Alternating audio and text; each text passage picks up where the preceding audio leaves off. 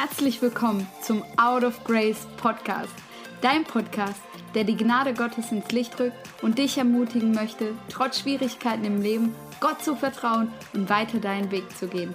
Mein Name ist Janine und ich habe gelernt, dass die Menschen um uns herum viel mehr zu erzählen haben, als wir es uns vorstellen können.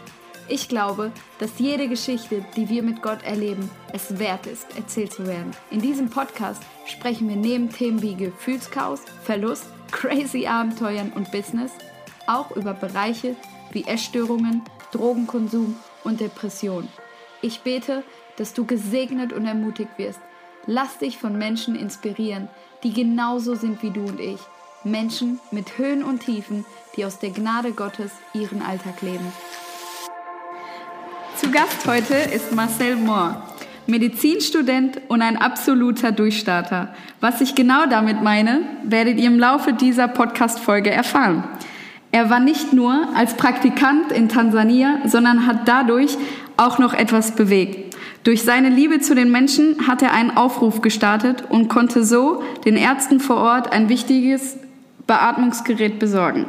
Marcel wird uns mit hineinnehmen, was das Thema Fitness mit seiner Persönlichkeit und seinem Gebetsleben zu tun hat. Des Weiteren werden wir uns darüber unterhalten, ob ein Normalo-Arzt den gleichen Stellenwert in Gottes Reich hat wie ein Arzt der Extreme. Wann können wir etwas bewirken? Nur im Extrem?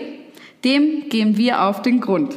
Hey, oh Marcel, danke, dass du heute äh, bei Out of Grace zu Gast bist. Ja, danke für die Einladung auf jeden Fall. Ähm, ich habe sowas noch nie gemacht, aber es ist mir auf jeden Fall eine Ehre, mit dabei zu sein. Vielen, vielen Dank. Sehr cool. Mega gerne. Du bist herzlich willkommen. Wie auch bei allen vorherigen Folgen starte ich mit drei simplen Fragen. Bist du bereit? Yes, du hast mich vorgewarnt. Gut. Ähm, okay, zur ersten Frage. Was ist der beste Ratschlag, den die Bibel dir gibt? Oh. ich liebe ja Sprüche, wenn ich ehrlich bin. Ah, da gibt es so einige Sachen. Eine Sache ist mir, ist mir auf jeden Fall hängen geblieben. Wer im Kleinen treu ist, der ist es auch im Großen. Und das ist so ein Prinzip, das zieht sich voll durch, finde ich. That's right. Ja, ja, das ist für mich so ein Ding, ja. Oh, das liebe ich auch. Also wenn Sachen einfach stimmen, weißt du? Wenn, wenn du merkst, Alter, da ist was dran so. Ja. Mm, das stimmt. Okay, zur nächsten Frage. Was macht dir richtig Spaß, so dass du nicht aufhören kannst zu grinsen? Muss man darauf achten. Man guckt sich ja im Fitnessstudio eigentlich immer im Spiegel an. Das macht Spaß. Das macht einfach Bock. Aber ich liebe es auch einfach, mit Leuten zusammen zu sein, die ich so von innen heraus so tiefsten Inneren kenne und man einfach Spaß hat oder so. Oder wenn man mit Freunden gerade irgendwie was anstellt, so. So, so Kleinkriminelles. das kenne ich, ja, das stimmt. Ja, das ist das Beste, ja. Ja. Vor allen Dingen aber natürlich, was Kleinkriminelles, man weiß, das ist noch so okay. Aber ja, es macht ja, einfach klar. Spaß. Ja, wenn man irgendwie einen Hack gefunden hat, so als Gruppe in der Schlange viel, viel schneller ranzukommen oder sowas oder sonstiges. Ja. und alle das irgendwie auch teilen, so, dann, macht das, dann ist das richtig witzig. Ja, ich kann mir so gut gerade Gesichter vorstellen. Das ist so cool. Ja. Ähm, ja, zur dritten Frage. Was kannst du besonders gut? Ich glaube, auf Menschen zugehen. Ich liebe das. Ich finde Menschen super spannend und ich mag das, ja. Sehr cool. Ja. Eine sehr gute Fähigkeit, finde ich. Dankeschön. Schön. Ähm, ja, dann kommen wir mal zum Hauptteil. und ja, ich merke tatsächlich, dass ich mich jedes Mal auf diese Aufnahmen freue. Und nach unserem Vorgespräch letzte Woche, da konnte ich es kaum abwarten, mich mit dir heute zu unterhalten. Und um ehrlich zu sein, fand ich es sogar mega schade, dass wir nicht schon das Vorgespräch aufgenommen haben. Und ja, bitte, erzähl uns kurz, wer du bist und wie du aufgewachsen bist. Ähm, ja, genau. Ja, also geht mir echt voll genauso. Ich fand das so cool. Ich glaube, das ist aber voll oft hört man das in Podcasts auch, die ich höre, so, ne, wo die Leute so sagen, ey, das Gespräch davor war auch schon richtig. Ja, Habe ich stimmt. jetzt auch voll gefühlt. Mir genauso. Ja, ich bin Marcel, Marcel Mohr. Ich komme, ich bin ursprünglich geboren in Heppenheim. Das ist hier die Gegend um Darmstadt rum, so zwischen Frankfurt, Mainz, Heidelberg und Mannheim, genau in der Mitte sozusagen. Und ähm, wie ich aufgewachsen bin, meine Eltern sind gläubig. Ich bin im gläubigen Elternhaus groß geworden. Eigentlich alle meine Verwandten sind gläubig. Wir haben so einen Background, so Russlanddeutsch. Sprich, meine Eltern sind ähm, Rückkehrer, ich glaube, so nennt man das. Jedenfalls Leute, die aus Kirgisistan und Kasachstan wieder zurückgekommen sind nach Deutschland, mhm. aber in der Vergangenheit schon ursprünglich aus Deutschland waren, also entstammen sozusagen. Ne? Yes. Und das war so ein bisschen gekoppelt auch an so eine Art von Konfession, würde ich sagen. So baptistisch angehaucht, genau. Mhm. Also eine Baptistengemeinde, Großtaufe, jetzt auch nichts krass anders, spektakuläres, sondern ähm, ja, genau, eine große Kirche. Da bin ich reingeboren worden, da war ich auch immer aktiv.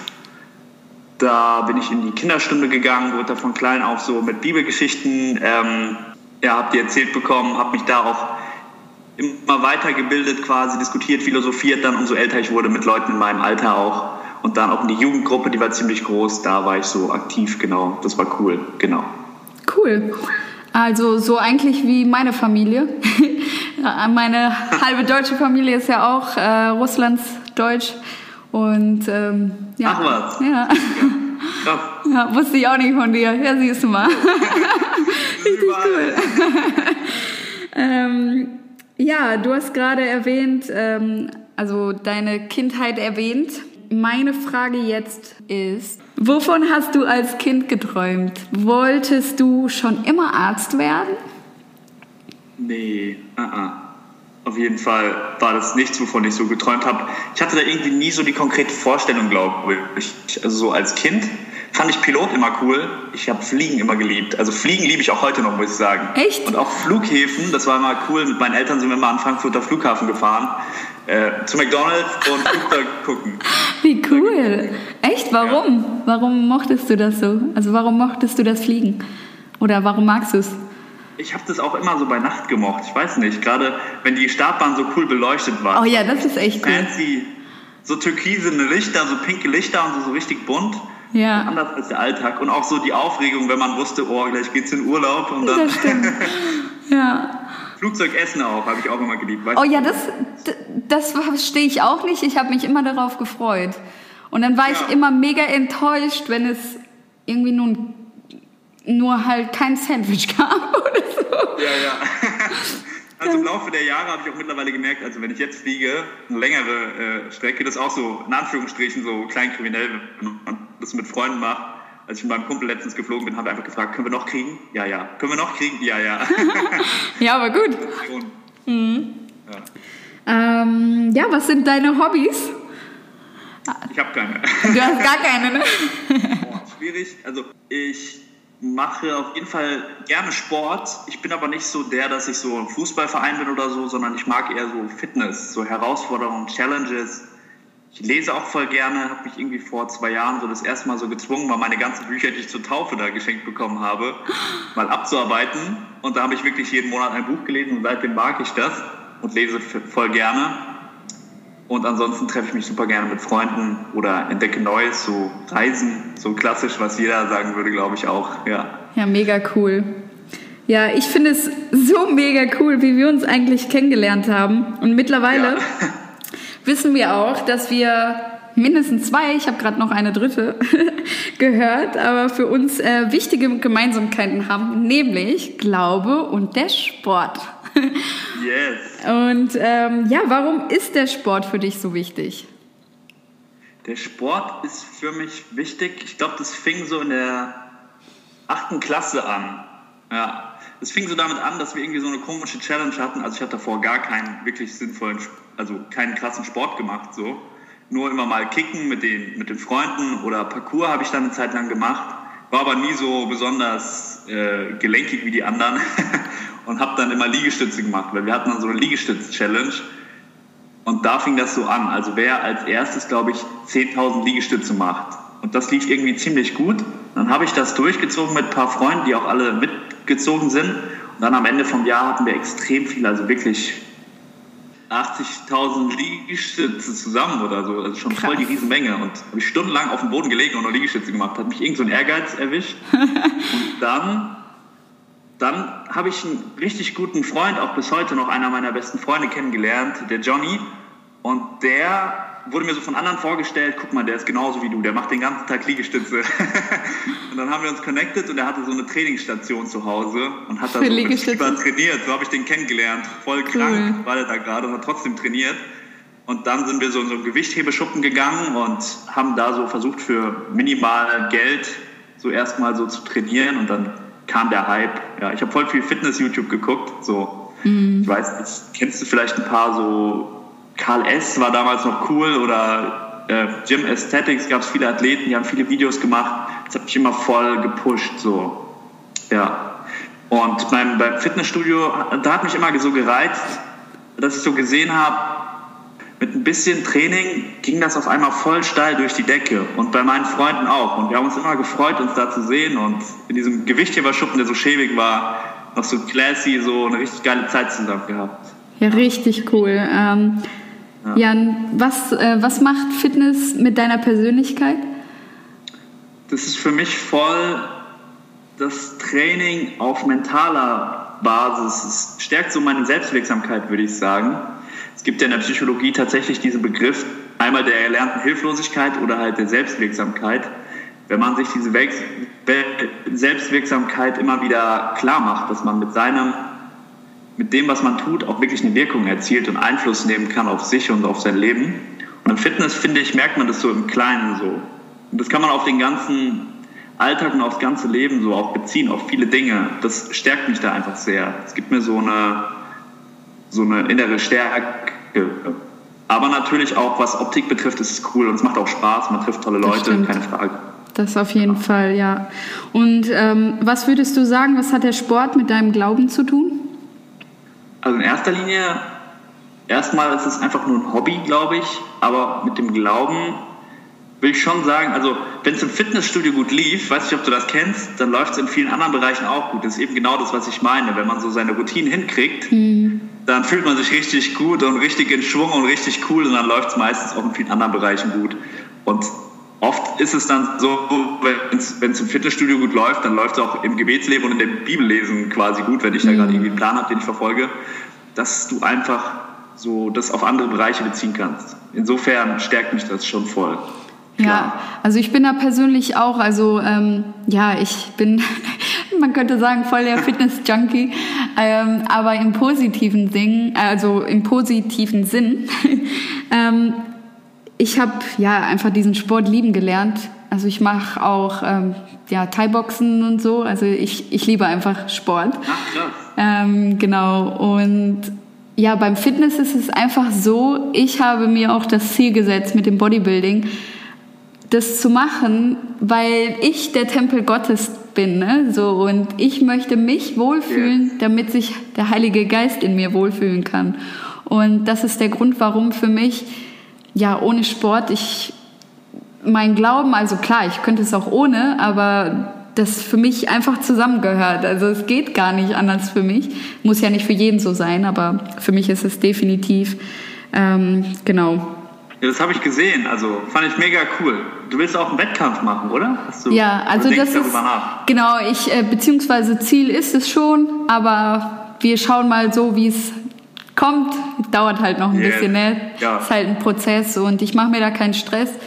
Ähm, aber das Ziel ist auf jeden Fall, einmal auf die Bühne zu gehen. Und ja, mal gucken, ja. was daraus so wird. Finde ich, find ich mega cool. Also ich weiß auch nicht, ob das dann vielleicht sogar was ist, was ich irgendwann mal nochmal ausprobieren will, aber ich finde das auch sehr spannend. Ja. Ich gucke mir voll gerne so Videos an von der Vorbereitung von so Leuten, die ich inspirierend finde auf dem Wettkampf, ja, ja. die sich lernen und so. Voll, ja. Kannst Was du, gesagt hast mit dem Tempel, also das kann ich auch voll nachvollziehen.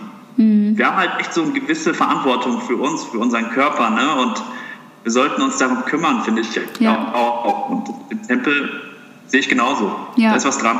Ja. ja. ganz wichtig ist natürlich jetzt zu erwähnen für die, die gerade zuhören, dass ähm, auf dem Tempel aufzupassen nicht bedeutet, dass man Extremsport machen muss. Man muss kein Bodybuilding oder kein Thai-Boxen machen oder ne, ins Fitnessstudio gehen. Da kann auch, ja, auch schon allein Ruhe kann auch äh, viel damit machen. Also sich nicht zu bearbeiten oder ähm, ja, Dinge ganz bewusst zu machen. Also wie man halt auf sich achtet. Ne? Also man muss sich einfach in sich selbst wohlfühlen und, ähm, und sich Gutes tun. Also ich glaube halt, ne, nicht, dass man das falsch versteht, dass man nur Sport machen muss, um ja irgendwie dem Heiligen Geist einen schönen Tempel zu bauen. Ähm, ja, nee. Wer hat den schönsten Tempel sozusagen? ja, genau. genau. Ähm, ja, kommen wir einmal ähm, zur nächsten Frage, nämlich, also kannst du dir vorstellen, ohne Sport oder ohne deinen Glauben zu leben? Ich habe darüber schon mal ein bisschen nachgedacht und auch schon in letzter Zeit, glaube ich, mit irgendjemand auch voll lang darüber philosophiert, von meinen Freunden, weil mir irgendwie auffällt, dass ich, also gerade in den letzten zwei Jahren war ich nicht so aktiv in einer bestimmten Kirche unterwegs. Mhm aber davor sehr, also als ich noch in Erlangen studiert habe, bei Nürnberg, da war ich umgeben von Christen und hier bin ich es auch, aber nicht mehr aktiv Teil von einer Kirche so ganz konkret. Und am Anfang hat mich das ein bisschen runtergezogen, aber jetzt sind schon zwei Jahre her und ich bin nach wie vor aktiv am Bibellesen, jeden Tag suche ich die Beziehung zu Gott und ich sehe einfach die Welt so immer noch in der Perspektive, dass es einen Schöpfer gibt, der alles genial designt hat und der einen Plan hat. Und ich glaube, ich könnte gar nicht ohne Glaube leben. Ich glaube mhm. wirklich, das ist Perspektive. Ist, das Leben wäre so viel weniger spannend und abenteuerlustig für mich, glaube ich. Ja. Und selbst wenn ich tolle Dinge sehen würde, wüsste ich nicht, wem ich es zuschreiben soll. Das fände ich, ich glaube, ich könnte das nicht abschalten. Ist mir letztens so aufgefallen. Es geht gar nicht so. Ja. Was Sport betrifft, boah, ist auch, ist auch sehr wichtig. Also du kennst es, ne, jetzt gerade auch im Lockdown. Ähm, ja Oh, ich habe jetzt heute noch eben schnell kurz vorher, damit ich mich gut fühle, mein, mein Home-Training durchgehauen. Ich weiß nicht, wie es bei dir heute schon war, aber. Bei mir kommt es nach der, nach der Aufnahme.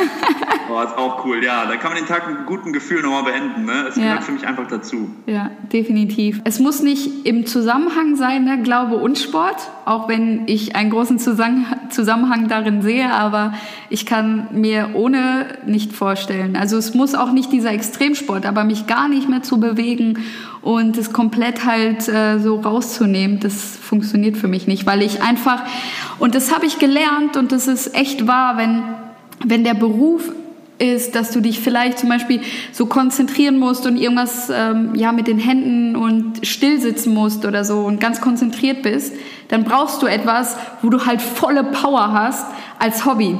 So, wenn, wenn du jetzt zum Beispiel als dein Job etwas hast, was ähm, ja, dich körperlich total anstrengt, dann ist eher dein Hobby ruhig. Dann willst du vielleicht eher Ruhe haben. Und das habe ich bei mir gesehen und ähm, also es fällt mir auf, dass das mir echt gut tut. Also ich komme dann runter, wenn ich Sport mache. Und da finde ich auch Zeit mit Gott. Ne? Also ich bete voll oft, während ich auf dem Laufband bin. Und da ist einfach, wo ich merke, wo ich still bin. Das ist zwar crazy, weil das ja eigentlich voll das Gegenteil ist, aber ähm, ich merke schon, dass mir das echt hilft, runterzukommen. Ja, voll. Also fühle ich komplett, mhm. was du da sagst. Es ist für mich auch irgendwie was Meditatives so. Ja, ja. Also ich könnte auch, ich könnte fast die Augen zumachen bei manchen Übungen und ja. so den Körper spüren. Ich finde, das ist auch was, also jetzt, also ich zumindest bin weit weg von Profi-Bodybuilder oder so. Ich meine, ich mache jetzt ich auch noch. der Average Joe, der irgendwie sein Training auf die Reihe kriegt, aber es ist mir trotzdem unglaublich wichtig, ja. den Körper zu spüren. Ich finde auch selbst, ich bin jetzt, glaube ich, seit so sieben Jahren so mehr oder weniger regelmäßig mit dabei und Mhm. Man lernt so den Körper auch zu spüren. Wenn man mhm. mal so länger nicht, gar nicht trainiert hat, ich Boah. Joggingphase und dann wieder mal zum Beispiel einfach nur einen Bizeps-Curl machen will, das fühlt sich so falsch an. Ja, das, das fühlt sich an, als ob da absolut nichts mehr ist. So Knöchern, wie so Knochen, die irgendwie ja. sich bewegen. Ja. Aber wenn man dann wieder reinkommt, ich finde, man entwickelt so ein Gefühl und ich liebe das. Ja, ja, ja definitiv. Voll. Ja, ich glaube, dass viele damit strugglen, ob Gott wirklich Gebet erhört. Und ähm, ja, wie, wie, siehst du das und warum? Macht es Sinn zu beten? Hat Gott irgendwie einen Plan? Und äh, was bedeutet es äh, für dich und dein Gebetsleben? Oder für mich und mein Gebetsleben? ja, finde ich auf jeden Fall sehr spannend. Musst du auch mal sagen, was du äh, darüber denkst. Aber also Gebets, Gebet ist ein sehr, sehr spannendes Thema und das ist irgendwie so zwischen den Extremen, ne? Weil, also es gibt auf jeden Fall Bibelverse, rufe mich an in der Not und ich will dich erretten und du sollst mich preisen. Mhm. Es gibt immer noch diese Bibelverse von wegen ähm, Bitte und dir wird gegeben Und es gibt viele andere Bibelverse. Also ich glaube auf jeden Fall, dass wir einen Dialog mit Gott führen sollen. Auf jeden Fall. Definitiv. Und ich, ich also es gibt auch so viele verschiedene Arten zu beten. Ne? Sei es das Gebet der Stille. Das habe ich auch immer mehr gelernt, wenn du manchmal einfach geradeaus fährst im Auto. Ich werde da so tiefsinnig. Und manchmal bete ich dann einfach so kurz einen Satz vom Vater Unser und bin dann so mal zwei Minuten still. Guck, was so kommt und lass Gott quasi sprechen oder manchmal ähm, für mich auch in Zungen, manchmal quasi so, um den Heiligen Geist einfach noch mit reinzunehmen, so, mhm. weil ich bin davon überzeugt, dass der eine wichtige Komponente ist. Und ähm, muss ja nicht für jeden was sein, aber auch normales Gebet. Ich bin davon überzeugt, dass es einen Unterschied macht. Ja, ja. Also für mich ist äh, klar, Gebet ist Kommunikation mit Gott. Äh, yes. Das wäre ja auch total scheiße, ne? wenn ich eine Podcast-Aufnahme mache und keinen Ton spielen lasse. Und ähm, ja, das Gleiche ist halt mit Gott. Ne? Also ich kann nicht davon ausgehen, dass er meine Gebete erhört, wenn ich nicht anfange, mit ihm zu reden, aber noch viel wichtiger, ihm zuzuhören. Weil oft denken wir viel zu kompliziert vom Gebet. Wir glauben, ja, das ist irgendetwas, was man sich irgendwie erlernen muss. Aber ich glaube, jeder hat mal zu einer anderen Person gesprochen und das ist nichts anderes. Das ist einfach wirklich sich mit seinem besten Freund, seinem Vater, seinem, ja, einfach alles, ne, ist er für mich. Und sich mit ihm zu unterhalten. Ja. Beziehung pflegen. Mit definitiv, Gott. definitiv. Und also ich fand es hat einfacher, alles einfacher gemacht, wenn ich, als ich einfach angefangen habe, so zu reden, wie ich mit dir rede mit Gott. So. Ja, Manchmal ja. zu sagen, hey Gott, was denkst du darüber? Ja. Ich habe keine Idee. Ja. Also ich habe, äh, ich bin ehrlich, ich habe ihn auch schon mal angemeckert. Also ich habe das auch gemacht, weil ähm, Gott kennt, er kennt sowieso meine Gefühle ähm, und ich muss nichts vor ihm verstecken. Und wenn ich sauer bin, dann ist es halt so.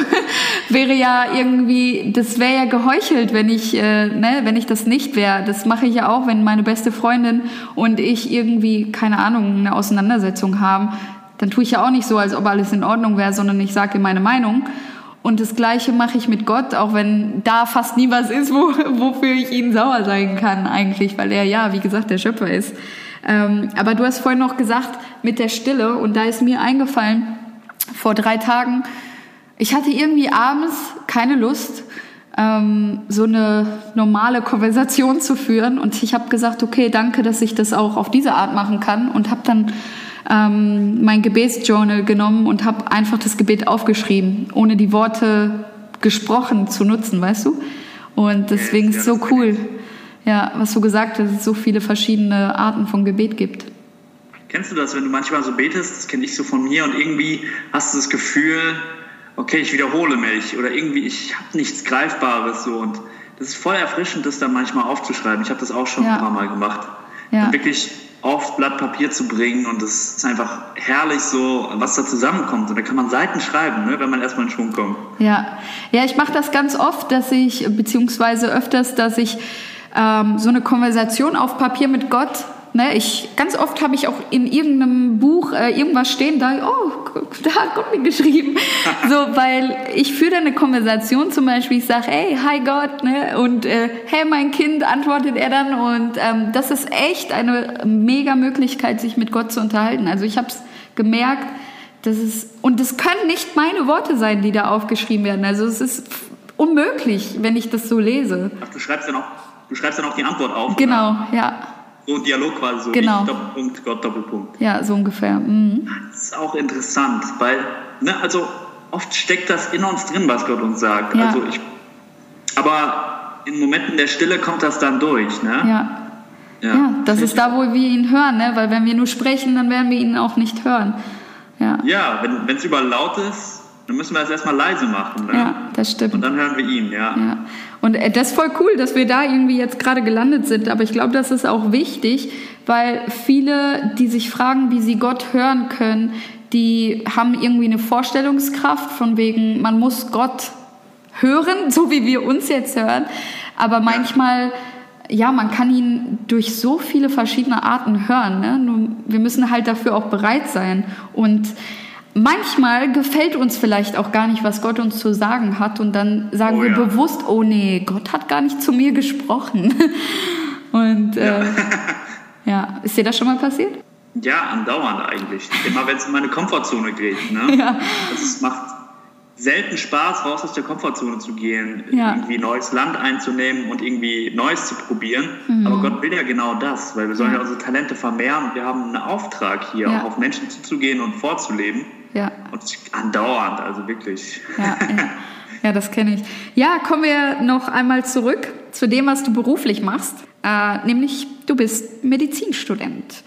Was war der Grund für deine Entscheidung? Das interessiert mich jetzt total. Und ja, danach kommen wir zu einem weiteren Thema, was mich auch äh, sehr interessiert. Ja, klar. Also, wenn du willst, kann ich kurz ausholen, wie yes. ich da hingekommen bin. Mach das. okay, ja, also ich habe ja zwar im Kindergarten vom Pilot geträumt, so, aber ich habe zwischendurch dann so meine Zockerphase gehabt, meine Parcoursphase gehabt, meine Fitnessphase gehabt. Und ich habe da nie so drüber nachgedacht und bin einfach so durch die Schule gedümpelt. War wirklich jetzt auch kein Überflieger weil man Medizinstudium ja oft mit 1,0 Schnitten verbindet, ne? Abi-Schnitt, am besten noch 0,8 oder weniger, aber weniger geht, glaube ich, gar nicht. Ja, aber ich habe ich hab wirklich nie gedacht, dass ich irgendwie überhaupt zum Studieren berufen bin. Also meine Eltern sind keine Akademiker und auch in meiner Verwandtschaft hat sich das eher so in Grenzen gehalten. Auch so ein bisschen in der Bubble, in der ich so unterwegs war, in meiner Umgebung. Und ich war, also ich habe gedacht, da wird schon irgendwas kommen und so kaufmännische Ausbildung oder so, das wird schon irgendwie so passen und habe dann auf einmal, dann, dann habe ich irgendwann gedacht, okay, vielleicht viele Freunde aus der Schule wollen so BWL oder Maschinenbau machen, das könnte auch funktionieren.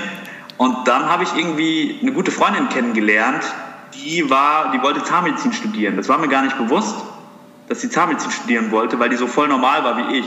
Und dann habe ich erst realisiert, krass, mit ein bisschen Hausaufgaben machen und ein bisschen lernen kann man auch bessere Noten kriegen. Und dann habe ich einfach mal versucht und dann, dann ging das auch mit den Noten echt bergauf. Hat aber nicht ganz gereicht fürs Medizinstudium und dann habe ich so einen dualen Studiumsplatz bekommen in Maschinenbau. Bei einer okay. Firma, die Zahnarztsachen herstellt und die auch recht angesehen war hier so in meiner Gegend. Und voll viele Leute haben gesagt, boah, nice, das ist doch voll Hammer, was du da hast. Richtig krasse Möglichkeit, Respekt. Und ich habe mich da so ein bisschen allen nullen lassen und habe dann so gedacht, es ist ja so ähnlich wie Medizin, Zahnarztgeräte passt schon. Und habe es dann einfach begonnen aber habe dann halt voll schnell gemerkt, nee, ich will was mit Menschen machen. Ich will nicht Maschinen optimieren. Also mhm. Zahnarztstühle, die sind schon so on point, wenn du mal zum Zahnarzt gehst. Achte mal drauf. die haben alles perfekt durchgestylt mittlerweile, wenn sie wollen. Und da noch eine Sitzheizung reinzubauen, so wenn das so mein Life-Goal ist, habe ich gesagt, will ich nicht. Ja. Voll, ich will Menschen helfen. Ich will wirklich so was noch nachhaltigeres machen, so direkt, weißt du, nicht ja. nachhalt, nicht, nicht so langfristig Technik verbessern, sondern Menschen helfen, damit Menschen mehr aus ihrem Leben rausholen können und ja, dann bin ich zur Medizin gekommen. Also es war schon eine harte Zeit. Ich musste meinen Job kündigen. Meine Eltern haben so gesagt, ey Marcel, da steht in deinem Lebenslauf drin dein Leben lang. Mein Abi hat auch nicht gereicht. Und dann habe ich so einen Einstellungstest gemacht. Den kann man nur einmal in seinem Leben machen und habe da voll drauf gepaukt und habe meinen Job gekündigt und gesagt, ey Gott, wenn du so in mich reingelegt hast, dass ich das machen soll und es mich nicht loslässt, ey, und alle sind dagegen, dann kündige ich das jetzt und lerne, aber dann hilf mir auch, dann rette mich so, rette mich in der Not. Boah, krass.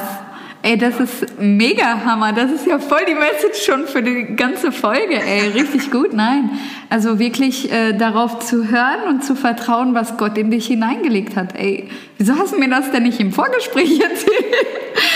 richtig gut. Nein, echt cool. Also den Mut muss man ja auch erstmal haben, ne? Dann zu sagen, okay, ich kündige und ich mache das, ähm, was du mir aufs Herz gelegt hast. Also ich struggle gerade in meinem eigenen Kopf, ne?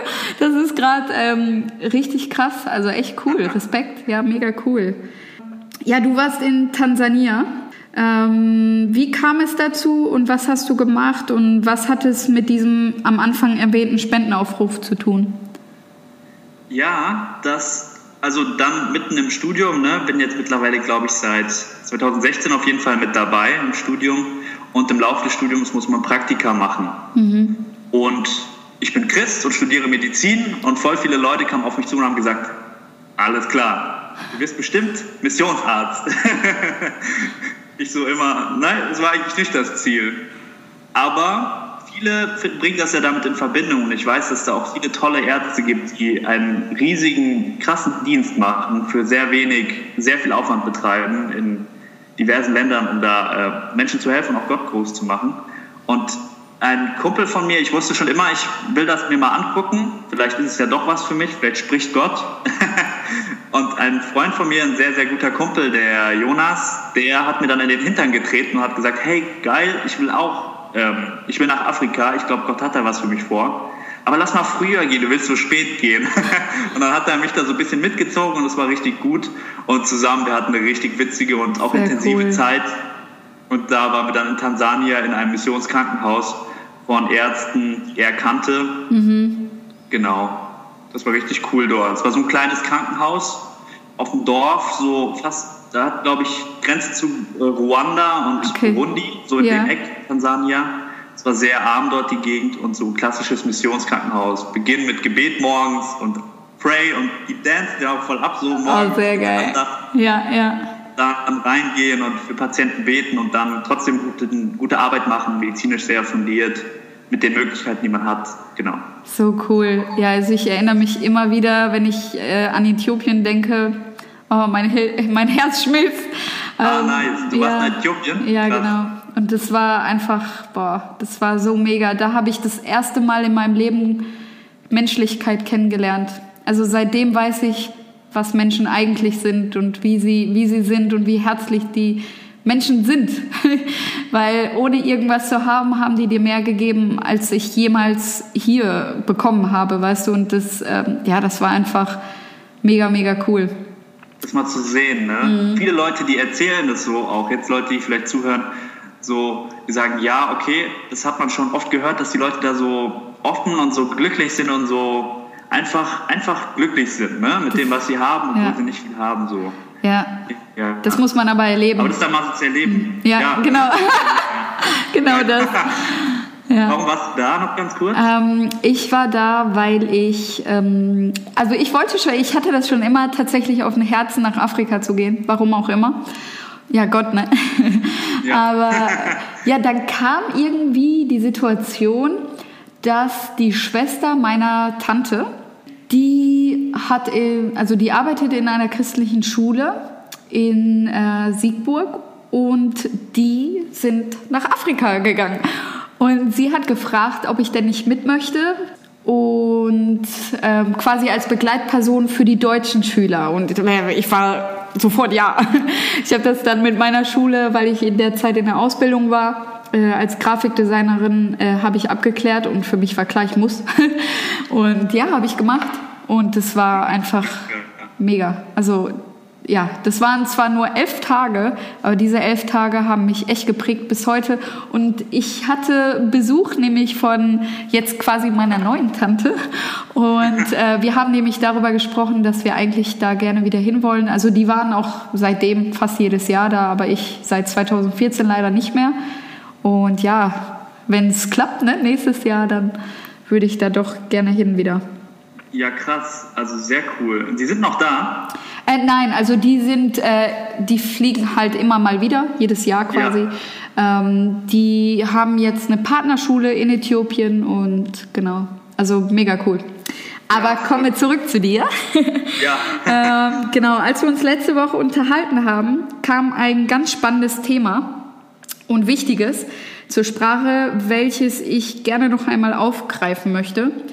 Nämlich die Frage, ähm, ja, du hast dich gefragt, ob du ein Arzt sein wirst, der einfach nur ein Arzt ist oder aber ein Arzt, der für Anliegen seiner Patient, Patienten beten wird. Und erstmal würde ich dich gerne fragen, warum du dir diese Frage stellst. Und dann möchte ich dich gerne fragen, beziehungsweise dass du mir beantwortest, ob du glaubst, dass du da eine Entscheidung treffen musst. Oder ob du das nicht einfach kombinieren kannst. Ah, krass spannend. Okay, okay.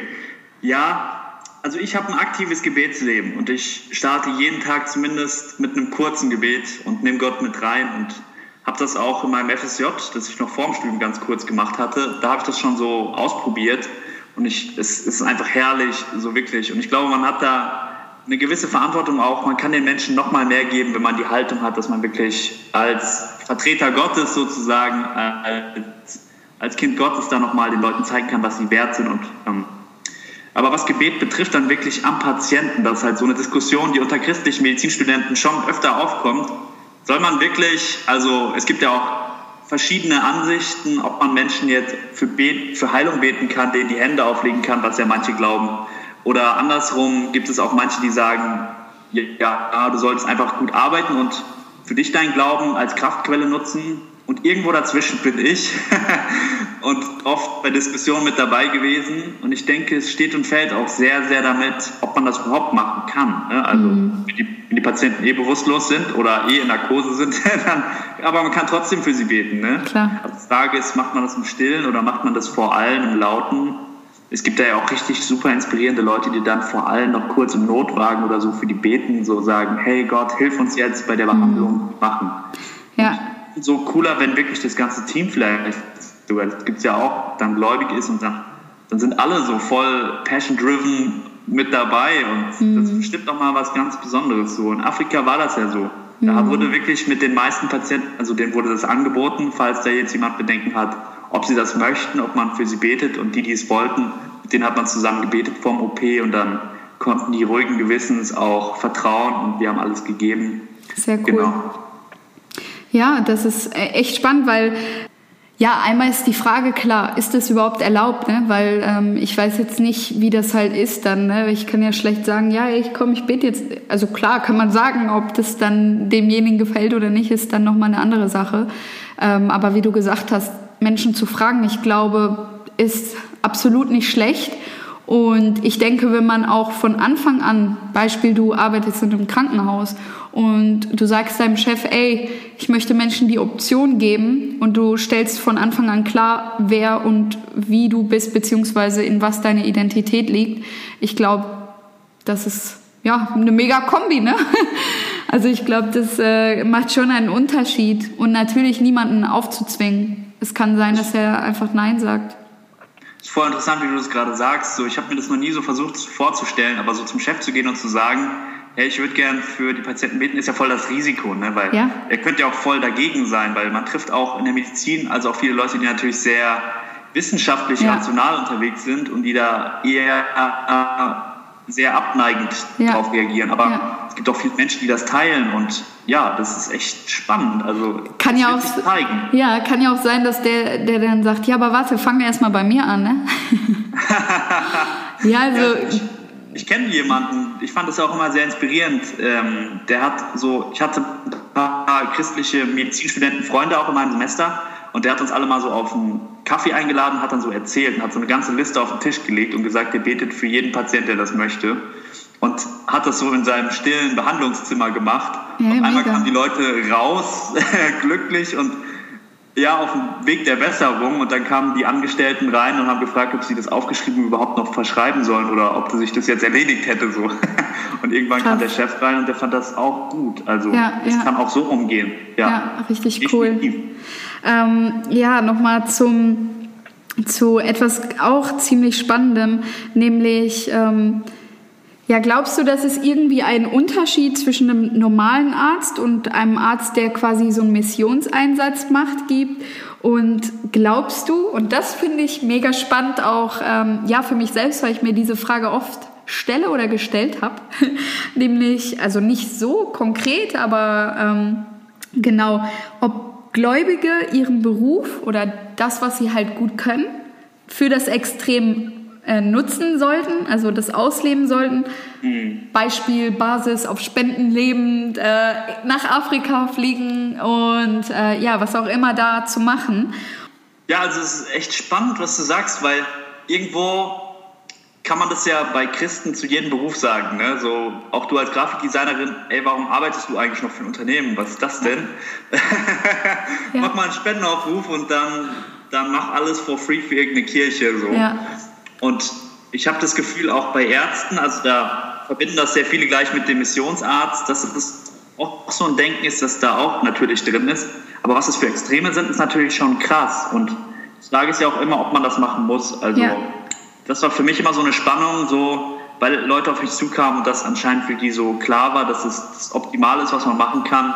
Und natürlich ist es nicht so, dass das der einzige Weg ist. Das ist ja keine Frage. So, nur Christen, Christen gehen nur in die Mission oder so. Ja, aber das ist echt so eine Vorstellung, die viele haben. Ne? Auch Ungläubige, sage ich mal, oder, oder auch Gläubige, die sagen, ja, wenn, dann schon richtig oder so. Beziehungsweise wer sagt einem, was richtig ist, weil ähm, was mir in den Kopf gekommen ist, so, ähm, war nämlich, dass ich mich oft verglichen habe. Also zum Beispiel, ne, ich bin Grafikdesignerin und es gibt andere Grafikdesigner, die wirklich komplett nur das tun, beziehungsweise zum Beispiel äh, Postkarten mit Bibelversen etc.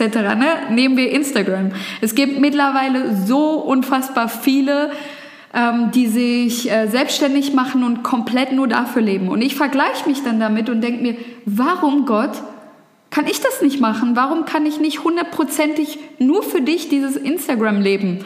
So, und dann ähm, muss ich mich aber immer wieder daran erinnern, dass erstens Gottes Plan für mich anders ist als vielleicht für diese Person und vielleicht, weil ich dazu in der Lage bin, in einem Unternehmen auch Licht zu sein.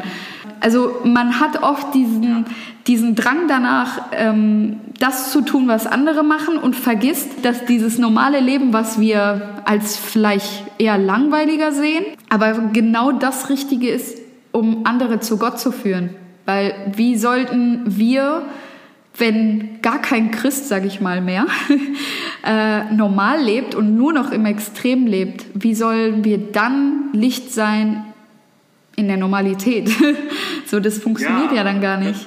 Also fühle ich sehr, was du sagst. Also sehe ich, es, es sind so Gedanken und Diskussionen, die ich auch schon oft mitbekommen habe und auch selber so von mir kenne. Ich glaube, wir Menschen, wir sind einfach, wir lieben Inspiration und wir lieben irgendwie schillernde Persönlichkeiten. Und schillernde Persönlichkeiten, die wir im Film oder im Fernsehen sehen, die sind oft sehr in Extremen unterwegs. Ne? Mhm. Also klar ist das cool, irgendwo in, in der Medizin auch Neurochirurg. Klar ist das cool, Neurochirurg zu sein. Ey, du bist einfach so der, die Champions League der Ärzte so für viele, weil du so Sachen machst, die ganz, ganz speziell und ganz riskant und ganz ähm, herausfordernd sein können. Aber was ist mit dem Rest so, ne? Mhm. Kannst du das wirklich? Willst du wirklich den, den Lifestyle haben? Und so Missionsärzte sind halt ein Extrem, zum Beispiel noch, was das betrifft, die toll sind, aber du musst ja nicht Vollzeit in die Mission gehen. Du kannst auch ja. Teilzeit in die Mission ja, gehen. Ja, Natürlich finde ich es trotzdem krass, also und Respekt an alle, die in der Mission unterwegs sind und die das vorhaben. Lasst euch da nicht aufhalten. Aber an alle, die da so auch mit strugglen wie du und ich, mhm. Leute, hört auf Gott, was Gott euch sagt, geht mit ihm ins Gespräch, führt ruhig mal so ein paar Abende der Stille ein, wo ihr euch aufschreibt, was euch für Gedanken kommen, reflektiert das. Mhm. Und wie du gesagt hast, man kann da, wo man ist, auch Salz und Licht sein. Ne? Ja. Ich glaube, es, es gibt auch eine Bibelstelle, die so besagt, ähm, genieße das einfache Leben, gehe arbeiten und genieße die Früchte deiner Arbeit oder den Lohn deiner Arbeit. Da gibt es irgendwie sowas. Ja. ja.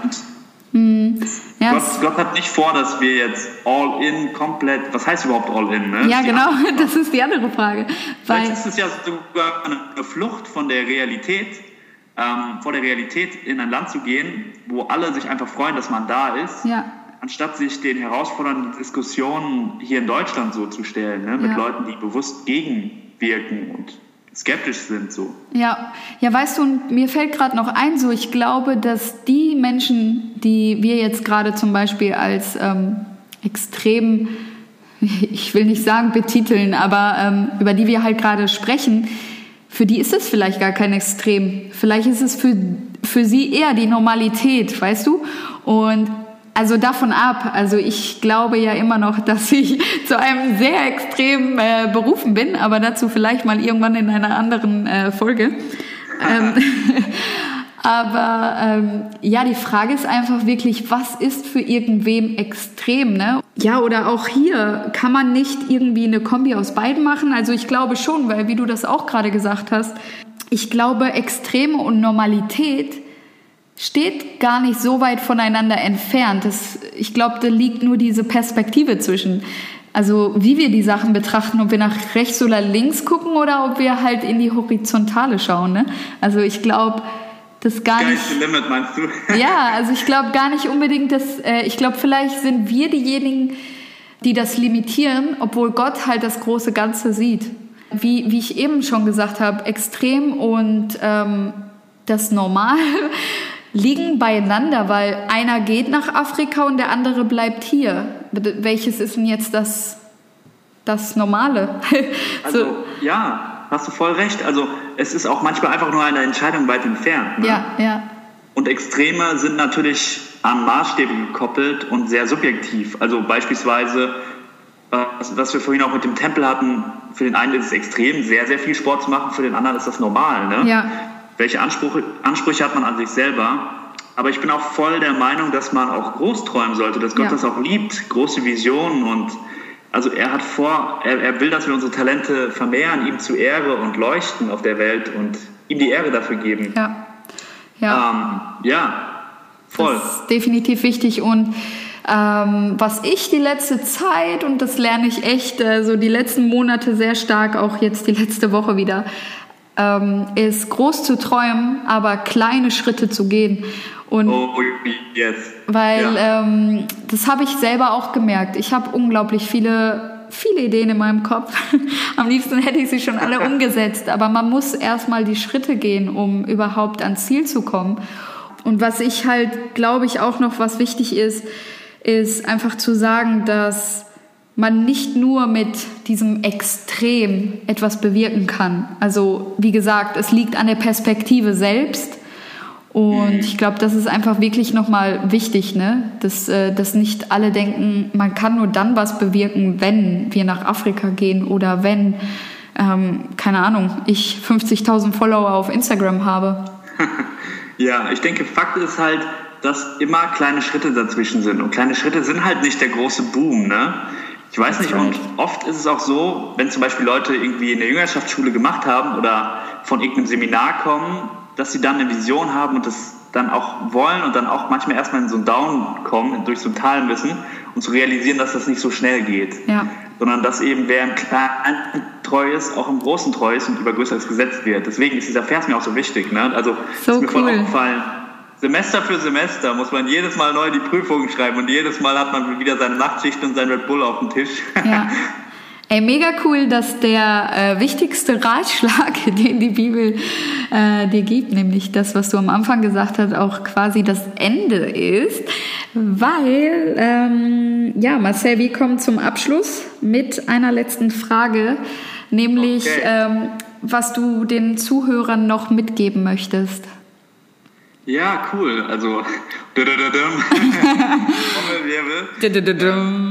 Ja, danke erstmal auf jeden Fall. Ne? Mir ist es eine Ehre, hier einfach mal eben so befragt zu werden. Ich bin das nicht gewohnt und es ist für mich auch echt ungewohnt. Und äh, wenn ich jetzt eine Lebensweisheit mit 25 mit allen teilen soll, ja, dann bin ich ja selber auch noch nicht am Ende, aber ich glaube, aktuell beschäftigt mich das schon sehr, dass ich eigentlich allen, alle ermutigen möchte und zusprechen möchte, geht die kleinen Schritte und reflektiert das mit Gott, geht mit Gott in Beziehung Fragt euch, was eure Extreme sind, weil wir es davon hatten. Ne? Fragt euch, was er von euch will. Aktives Gebetsleben. Ich bin absolut davon überzeugt, es gibt viele Leute, die sagen, Gott kennt mich doch, warum soll ich überhaupt noch beten? Das, glaube ich, ja, steht in Spannung, aber genauso hat Gebet auch schon so viel bewirkt. Also, und Gott spricht, hör auf ihn, was er dir sagt. Oh ja. Finde heraus, was sein Plan ist für dich und Mach dir da keinen Kopf, wenn du es nicht sofort umsetzen kannst oder nicht direkt den Plan hast, sondern geh die kleinen Schritte. Gott wird es dir zeigen. Gott wird dir offenbaren und deinen Horizont erweitern. Ja. Yes, ja. that's right. Vielen Dank. Ja. Dankeschön. Ja, voll gerne. Bis dann. yes, ey, danke, dass ich da sein durfte. War mir Sehr gerne, auf jeden Fall. Das war Out of Grace. Danke, dass du dabei warst. Vergiss nicht, wie wundervoll du bist. Dir hat diese Folge genauso gut gefallen wie mir? Dann stelle sicher, dass du diesen Podcast bewertest und abonnierst, um keine Folge mehr zu verpassen. Teile Out of Grace oder eine bestimmte Folge mit Freunden, die es hören sollten, damit Menschen durch diese Erfahrung gestärkt werden und im Glauben wachsen können. Du möchtest mehr über mich erfahren? Dann schau auf www.journalofhisgrace.com vorbei oder folge mir auf Instagram unter Journal. Bis zum nächsten Mal.